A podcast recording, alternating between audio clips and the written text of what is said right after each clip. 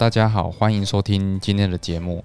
好，那今天呢，我们来聊一下这个虚拟货币啦，哈。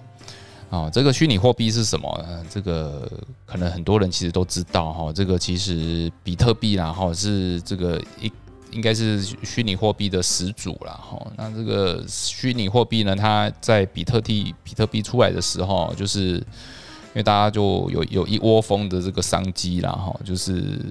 大家都拼命的挖矿哈，挖矿就是挖比特币，然后因为它比特币是有限的哈，所以就是。一开始挖，然后透透过这个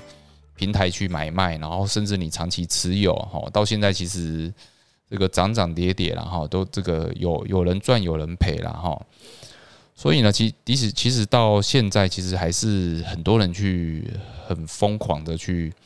去这个我挖挖币了哈。那当然后续呢，其实还有很多的货币，例如说最近很。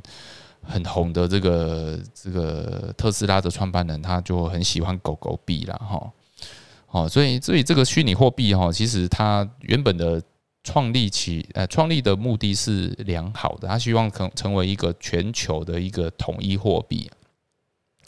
好，那但是呢，这个后后来才发现说，诶，好像它的常备用的用途好像是被用来。变成一个商品然后来炒作了哈，所以所以我们看比特币的这个这个起伏哈是非常大的哈。那如果说真的有一个国家真的我我接受了这样子这样子当做我的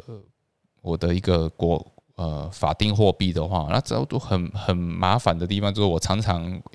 这个买进一个货币是一个价格，然后结果卖掉可能是亏损的，我还没有买东西，这个东西就已经亏损了，变成一个。炒作的商品了，哈，好，那那我们今天呢，其实呃是要讨论说哈，这个那这个虚拟货币在台湾呢，哈，它需不需要课税啊，哈，好，所以这个是这个财政部它就有发布一个新闻稿了，哈，就来讨论这个问题了，哈，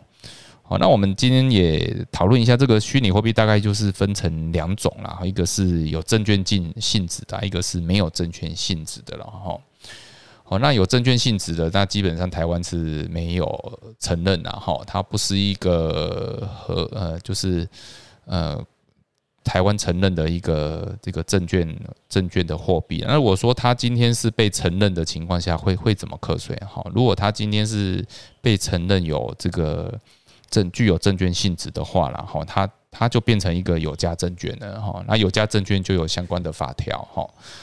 那怎么？如果是被认为有价证券，就很像我们买卖股票这样子啦，哈，你就把它当做一张股票，哈，它有涨有跌，哈，它可能，好，那依台湾的法法呃法律来讲，就是说你可能就买卖有价差，你可能赚钱就就依照这个就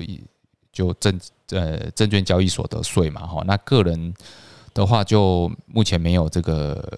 证券交易所得税的问题哈，但是要缴这个证证券交易手续费了哈，哦，证券交易手续费，好，所以如果把它当做有价证券，大概是这个情况哈。那如果说公司呢，公司如果你买这个有价证券哈，那那你的交易所得你必须要纳入这个基本所得税额啦哈。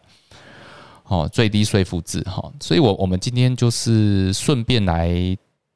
呃提醒一下了哈。如果是有价证券的话，到底是长期持有？呃，如果是长期持有的话，我是用公司还是呃还是个人去持有哈？其其实就变成说，看如果是长期持有的话，你你为了是要消化哦，让你的股利所得哈获获得一个节税效果的话哈，那。那你当然用公司去持有了哈，但是如果你今天持有的有价证券哦是是要赚价差的啊，当然就是用个人去持有了哈。所以我我想这个顺带一提，这个是以看你的租税想要节省哪方面的税金然后啊，当然节税规划没办法完全是非常非常周全的哈。你你你想要你想要 A 节税，但你就必须要缴 B 的税哈，你 B 你要缴 B 的税就要缴。缴啊，就就可以缴 B 的税，啊，就要缴可以节省 A 这样子。所以呢，我们今天呃，这个虚拟货币呢，就是在台湾就是啊，就是我们就就是完全不具证券性质啦，哈。好，所以像啊，那不具证券性质的呢？哈，呃，如如果是这个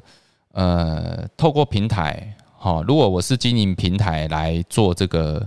做这个买卖的买卖的这个交易啦，哈，我就提供一个平台，让大家在这个平台上面做一个交易，就好像证交所的概念呐，哈。那台湾目前有几家？台目前这个金管会的统计数字还有是八家啦，哈，八家平台，哈。那如果你是做这些平台的交易，你就会跟这个这个虚拟货币的这个持有持有人啊，哈，持有人去收一个手续费或是平台服务费啦。那当然这个就如果是平台，那当然就要去缴缴相关的税金啦，哈，缴相相关的税金。那如果说我我个人我今天去买卖这个买卖这个货币啊，那我有我有赚钱哈，我要赚钱啊，那就要缴。要缴税了哈，那个人就当然就是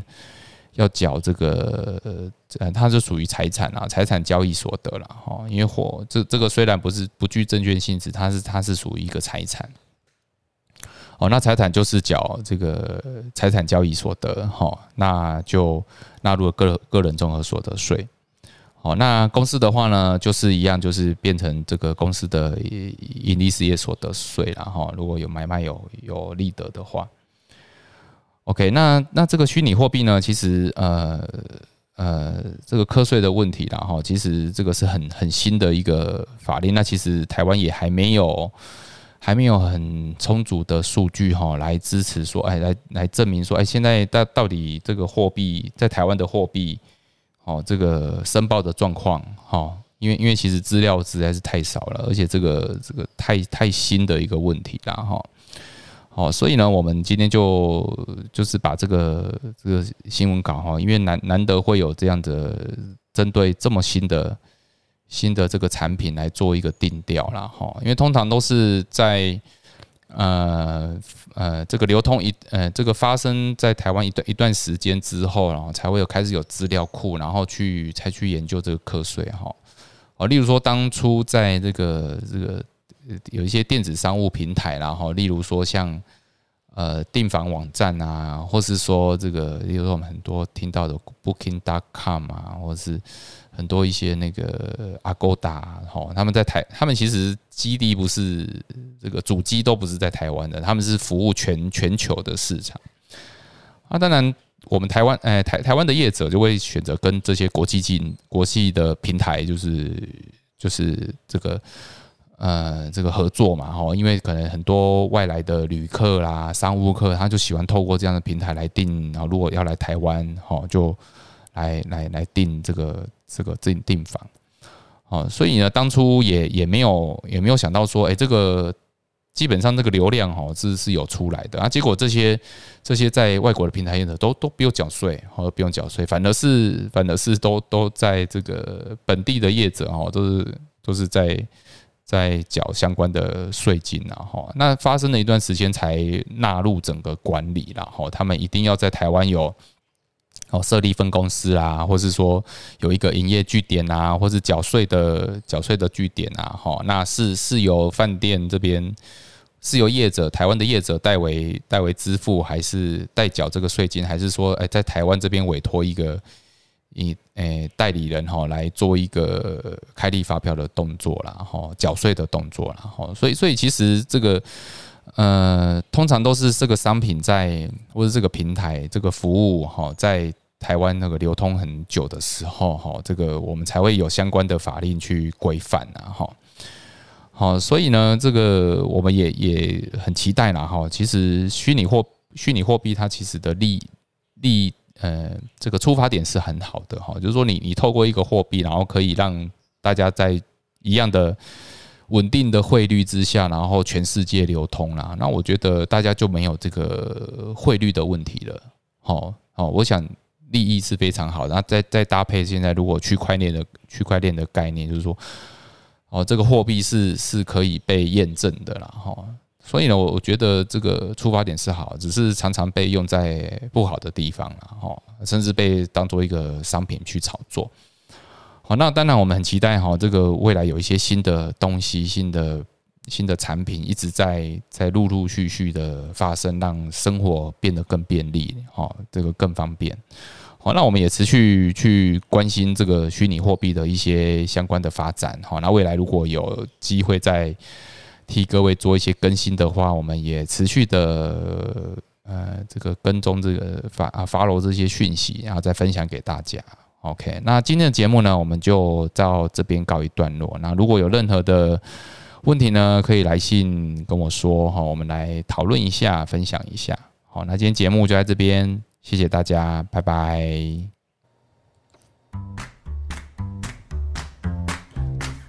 本节目由重实联合会计师事务所赞助播出。